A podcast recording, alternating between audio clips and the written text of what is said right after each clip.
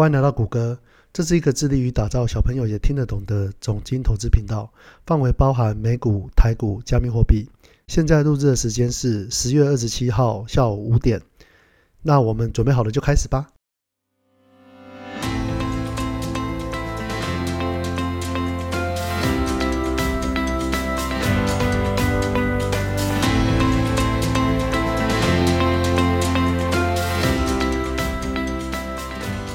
今天我们要聊聊近几年呢最火红的一个股票投资方式，就是股债平衡的配置法。那这个配置呢，其实在今年呢受到一个非常大的亏损哦。那主要是在上个礼拜呢，一篇由 Investopedia 前阵子发表的一篇文章，它有提到说，六十呢跟四十这个股债配置的比例呢，了一个一百年来的绩效统计。那过往的平均报酬率呢，大概是百分之九趴。但是呢，在今年的时候呢，居然出现一百年来最差的表现哦，甚至比二零零八年的金融海啸的亏损还要多。它的亏损呢，高达百分之三十四点四趴。那也就是让大家对于财经方面有研究的一些专家呢，开始对这个配置的方式呢，产生了一些说法跟质疑哦。那今天我们要来聊这个话题呢，我们先来说明说什么是股债平衡。配置的方式，那股债平衡配置呢？其实顾名思义呢，就是股票加债券的一个组合。我们举个例子来说好了，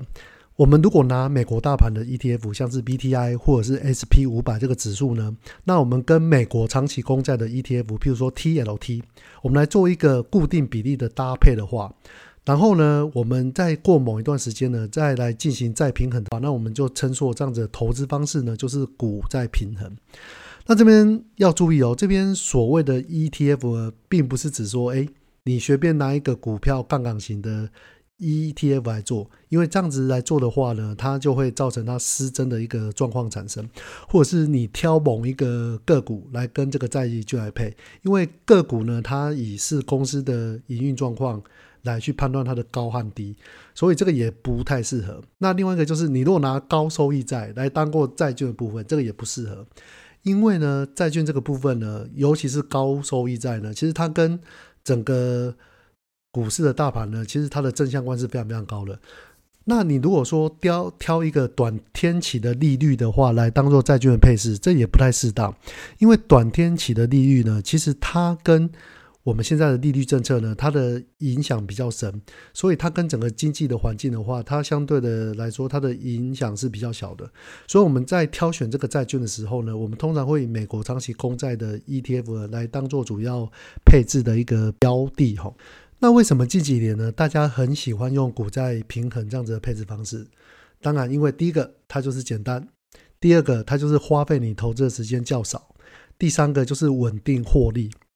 因为呢，我们在挑选这个债券跟股票的时候呢，其实它本身的相关性呢，它是比较低的，所以它就有办法去使用股债平衡配置法这样子的方式。所以当股票呢市场在大跌的时候呢，许多资金呢它会涌进债券的市场，然后这个时候呢，债券的市场呢它就会价格上涨。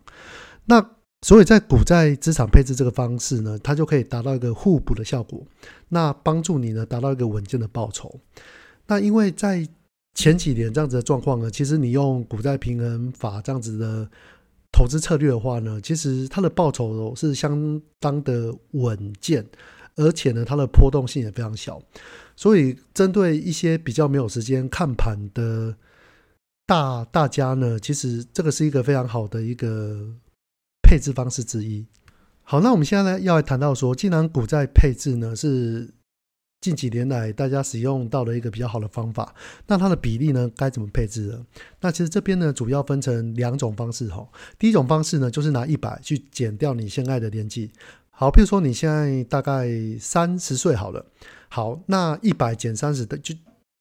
等于七十，那七十这个数字呢，就表示说你在股债配置的时候呢，股票这个部分呢要配置百分之七十，那债券这个部分呢要配置到百分之三十。那相对的，你如果年纪比较大，譬如说你现在已经到七十岁了，好，那你减减掉一百之后呢，你现在就是剩三十，也就表示说，哎，当你的年纪比较大的时候，你的股票配置的比例呢就要稍微少一点。那就是说，你现在如果是七十岁呢，这个方法就会建议你说，你在百分之三十的这个部分呢配置在股票，那另外百分之七十呢就配置在债券这个部分呢，这个会让你整个资产的波动呢就会降低非常非常多。那另外一种方式呢，就是去参考你的风险属性。好，譬如说你是一个刚出社会的年轻人，好了，你这个时候没有房贷、没有车贷，也没有养育小孩的一些包袱在的时候呢，你这个时候呢比较能够忍受一些股票市值上面的波动。那这个时候就会建议你，你可以百分之八十呢投资在股票，另外百分之二十投资在债券。但是相对呢，你如果是一个快要退休年纪的话呢，这个时候就会希望你把债券的比例把它提高，譬如说你可能会提高个提高到七八十趴，但是股票比例呢可能只有剩二三十趴。那这就是取决于你本身自身的状况、风险属性的不同。好，那当你配置完了这些股债配置的比例之后呢，那再来我们来讨论说，诶，什么时候要进行再平衡呢？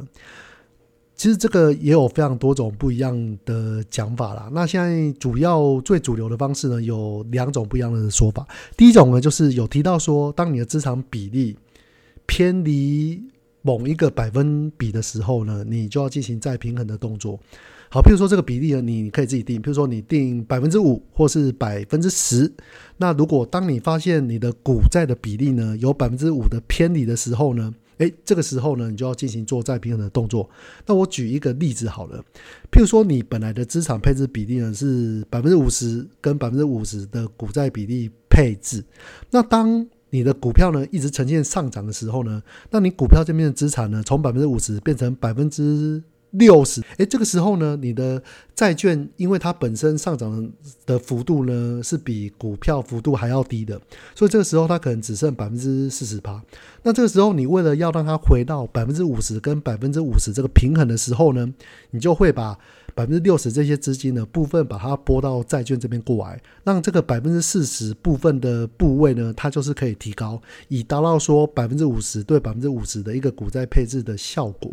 好，这个是第一种方式。好，那第二个方式呢，就是以固定周期去执行再平衡。什么是固定周期呢？就是你可以定一个时间去进行再平衡的动作。那大家有一些比较常用的，可能就是以年这个周期来当做配置，譬如说。你每次要出现配置的时候呢，就是在每年的一月一号去进行你再平衡的一个配置，这样子。那那譬如说，你如果想把这个周期缩短的话，你也可以把它缩短到半年一季。那这个是看你的状况而定。那针对这个固定周期呢，它要多久进行再平衡呢？其实在这个 Vanguard 这边呢，它有做一个再平衡的实验数据的结果。那这边有提到说呢，基本上呢，只需要每年一次去检视你的投资组合需不需要再平衡。其实一年就这么一次就好了。好，那今天你如果真的很懒惰，你觉得哦，我就是这个股票买的，我就不想要去看它了，不然我可能都还要另外再抓时间，定期去做再平衡这样子的动作。没关系，也有这样子的 ETF 呢，可以自动去帮你做再平衡的动作。那目前有三只的美股的 ETF 呢，可以做到这样子事情，一个就是 AOA、跟 AOR、跟 AOM。那分别是呢？A O A 呢，它的股债比例的配置它是八十二十，那 A O R 是六十四十，A O M 是四十六十。那他们采取的配息方式呢，是采用季配息的方式来进行。那这个配息的月份就是四月、七月、十月跟十二月。那它这个 E T F 每年都会固动固定的自动再平衡两次。所以，你如果觉得你在实施股债平衡这样策略很麻烦的时候呢，你就可以去投资这三种不一样的 ETF，那它就会定期呢去帮你做再平衡这样子的动作。好，那我们现在呢讲的股债平衡呢，诶，它的一个背后的原理，然后跟它可能的一些做法，还有一些比例上的配置，甚至还有一些 ETF 呢可以去让你做挑选。那到底股债平衡呢，它有什么样的风险呢？好，如果以我们提到的那个 Investopedia，他提出来的这篇文章呢，其实他这边一百年来的平均报酬呢，其实它的年化报酬大概是百分之九趴，但是它的风险呢，就是在于说，哎，当在高通膨环境的时候呢，这样子的股债配置呢，可能会有一些问题哦，譬如说像。今年就发现到这样子的状况。你如果上网去查资料的话呢，其实 VTI 呢跟 TLT 呢这两个股债的 ETF 呢，其实它今年的相关性呢高达零点八二。好，我我来讲这个数字哦。其实这个数字呢，它的最高是一，一呢就是表示说 VTI 呢跟 TLT 呢，诶，这两个 ETF 呢，其实它的涨跌幅其实是一样的。那这个数值越小呢，表示它们相关性越小，所以它今年的数值呢，其实已经到达零点八二了，就是表示说今年的 T。VTI 呢跟 TLT 呢这两只 ETF，虽然它是股市跟债券债券的差别，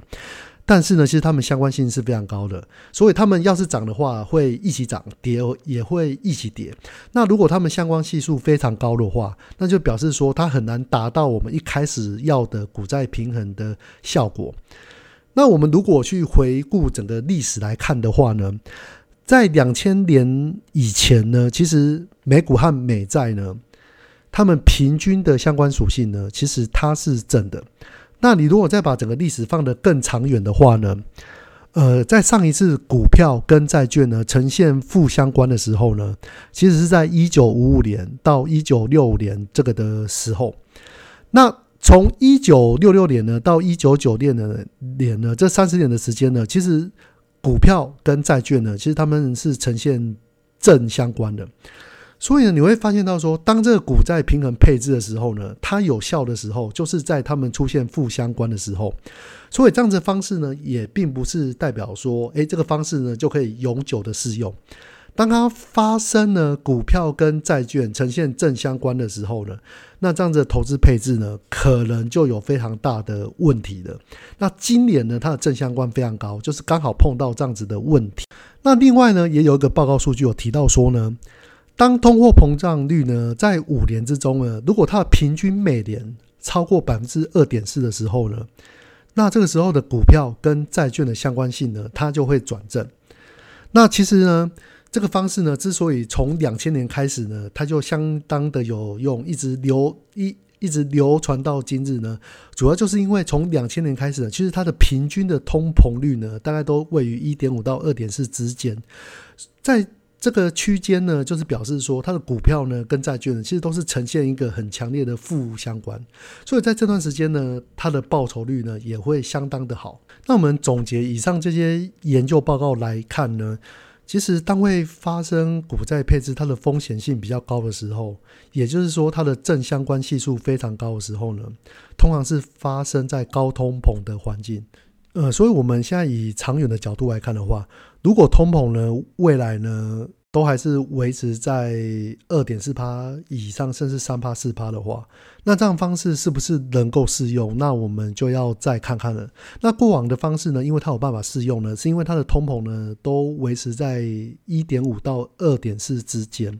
所以这样子的方式呢，其实呃，我我的刚刚提到说一点五到二点四之间，其实它是一个平均的通膨，也。也就是说，